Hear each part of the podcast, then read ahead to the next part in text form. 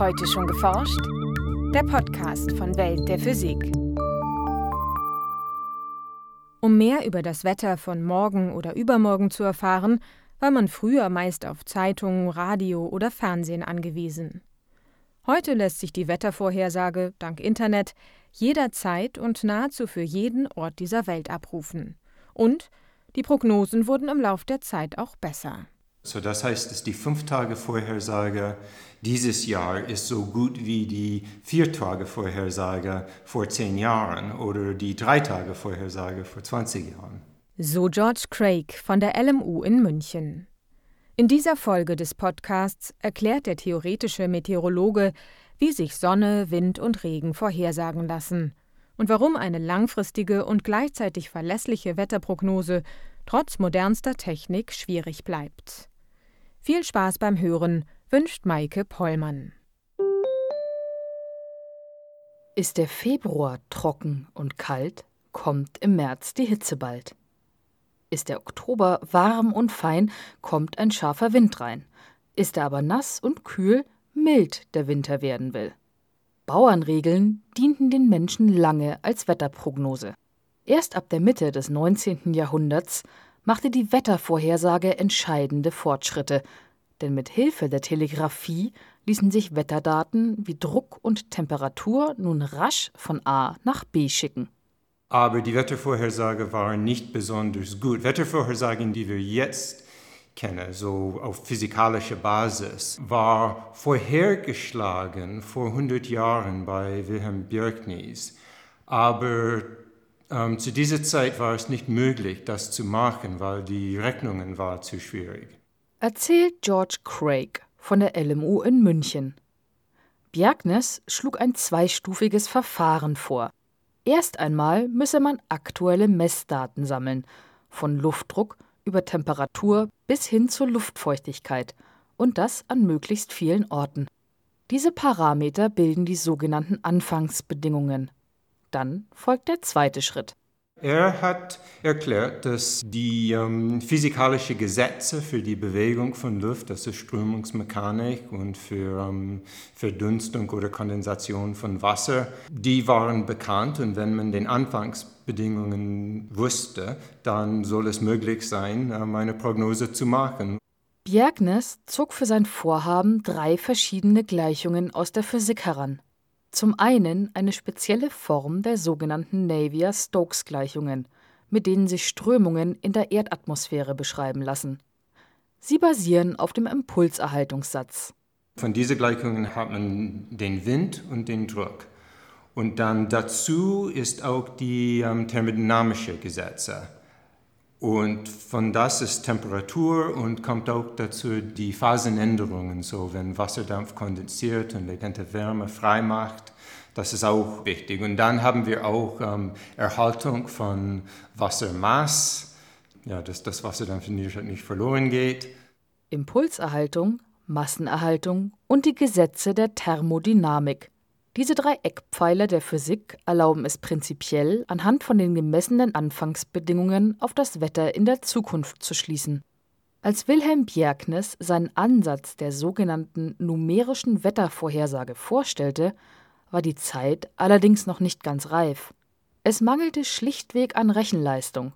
Und so hätte es beispielsweise weit länger als sechs Stunden gedauert, um eine sechs Stunden Wetterprognose zu berechnen.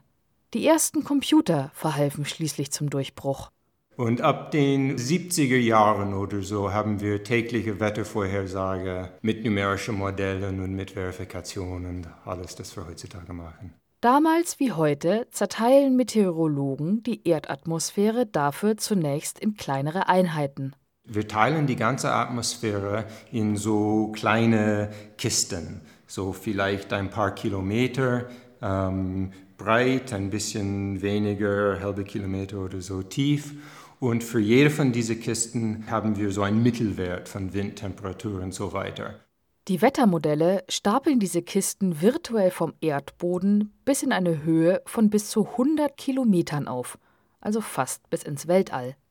Der Großteil des Wetters, also beispielsweise Wolkenbildung und Niederschlag, spielt sich allerdings in der untersten Atmosphärenschicht bis zur Tropopause ab und die liegt in einer Höhe von maximal 18 Kilometern. Aber viele von unseren Beobachtungen sind von Satelliten gemacht und man muss all, durch all diese Schichten sehen. Und wenn man weiß nicht, was da ist, dann hat man viel Ungenauigkeit beim, beim unteren Atmosphäre. Denn alle Kisten müssen mit möglichst genauen Anfangsbedingungen befüllt werden, also Beobachtungsdaten. Diese können beispielsweise auch Wetterstationen auf dem Erdboden liefern oder Wetterballons in einigen Kilometern Höhe. Heutzutage sind es aber meist Wettersatelliten, die die Erdatmosphäre im Blick haben und die nötigen Messdaten bereitstellen. In eine einzige Wettervorhersage fließen somit Millionen von Messergebnissen ein, und es würde sogar noch viel mehr Daten geben. Das Problem ist, dass die Beobachtungen von Satelliten sind nicht alle unabhängig. So, sie misst teilweise die gleichen Teil von der Atmosphäre, haben Fehler, die korreliert sind und es ist relativ schwierig, all diese Daten reinzubringen. Und so ist es ja schade vielleicht, aber es ist der Stand der Wissen momentan, dass wir eigentlich die Mehrheit von den Daten wegschmeißen. Sind alle Kästen in der virtuellen Atmosphäre mit den bestmöglichen Beobachtungsdaten befüllt, löst der Computer die verschiedenen Gleichungen. Für jeden Kasten ergeben sich damit neue Werte für Druck, Temperatur, Luftgeschwindigkeit und so weiter. Wir kalkulieren all diese Werte fünf Minuten in der Zukunft und dann fünf Minuten weiter und weiter und weiter, bis wir morgen, übermorgen oder irgendwas erreichen. Alle Wettervorhersagen entstehen nach diesem Grundprinzip.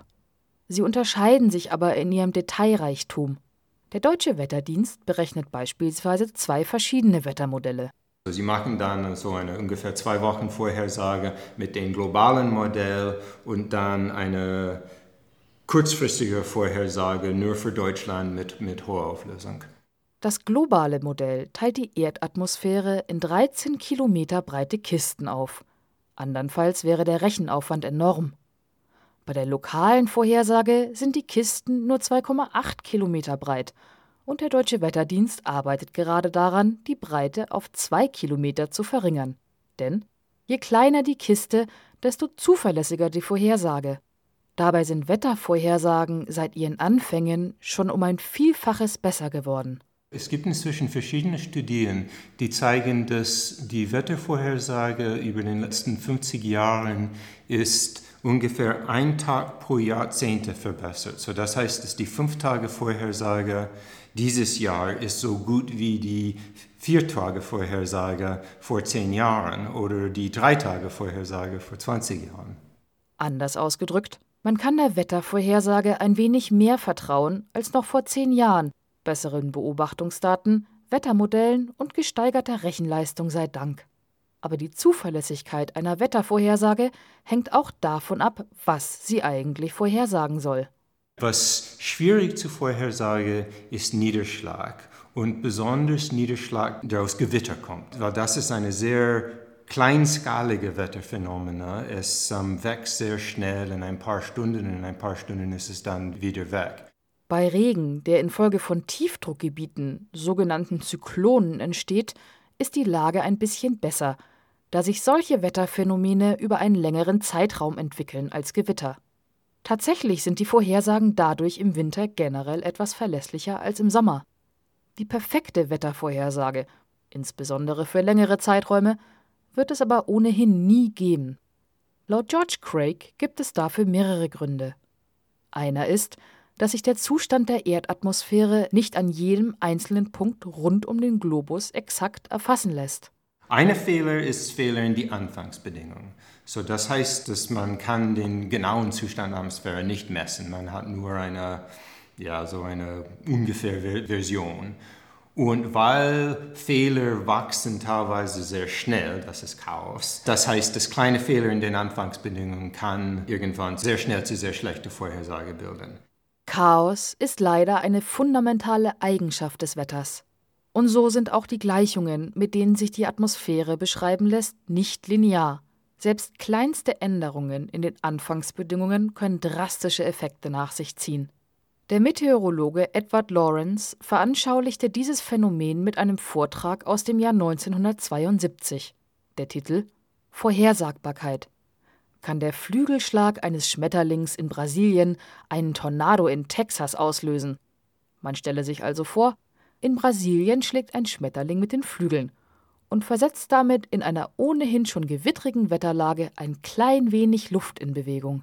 Und dann diese kleine Bewegung führt schnell zu einer ganz anderen Gewitterentwicklung. Und diese andere Gewitterentwicklung dann modifiziert die Zirkulation über eine größere Skala. Und wenn das zum Beispiel in einer zuwachsenden Zyklone passiert, dann ist die Zyklone anders und dann ist das Wetter für ja, die halbe Erdkugel geändert. Die Antwort lautet also ja. Theoretisch könnte ein Schmetterling letztlich für einen Tornado verantwortlich sein. Dieses Phänomen der nichtlinearen Dynamik wird daher auch als Schmetterlingseffekt bezeichnet. Eine weitere Unsicherheit in der Prognose entsteht dadurch, dass sich mit den eingesetzten Gleichungen nicht alle Prozesse in der Atmosphäre exakt beschreiben lassen. Zum Beispiel die ähm, Bildung von Eiskristallen ist eigentlich sehr kompliziert, von, von Schneeflocken. Und das können wir nur mit sehr groben Annäherungen in den Modellen rechnen, weil es ist zu rechenintensiv und teilweise wissen wir nicht die Prozesse genau. Und der dritte Grund für Unsicherheiten in der Wettervorhersage? Die Wettermodelle rechnen nicht punktgenau, sondern arbeiten mit Durchschnittswerten für die einzelnen Kisten in der Erdatmosphäre. Durch kleinere Kistengrößen lässt sich die Vorhersage für die kommenden Tage künftig zwar verbessern, aber vor allem langfristige und zugleich zuverlässige Wettervorhersagen wird es wohl auch in Zukunft nicht geben. Es scheint momentan, als ob wir wirklich jetzt gegen diese fundamentale Grenze von Chaos anstoßen. Manche Wetterlagen ist es so weit, dass die Fehler wachsen so schnell in der Vorhersage, dass es macht keinen Unterschied, ob wir die Anfangsbedingungen ein bisschen besser oder ein bisschen schlechter machen. Die Vorhersage gilt vielleicht vier Tagen und dann fertig. Selbst mit noch mehr Rechenleistung, noch mehr Wettersatelliten und noch mehr Bodenstationen dürfte es Meteorologen also nie gelingen, die Anfangsbedingungen exakt abzubilden und eine perfekte langfristige Wetterprognose zu erstellen. Und so wachsen die Unsicherheiten in der Prognose mit jedem Tag. Aber zumindest für den Kurzurlaub lässt sich inzwischen schon recht sicher sagen, welches Wetter zu erwarten ist und ob man Sonnencreme oder lieber einen Regenschirm einpacken sollte. Ein Beitrag von Franziska Konitzer. Welt der Physik wird herausgegeben vom Bundesministerium für Bildung und Forschung und von der Deutschen Physikalischen Gesellschaft.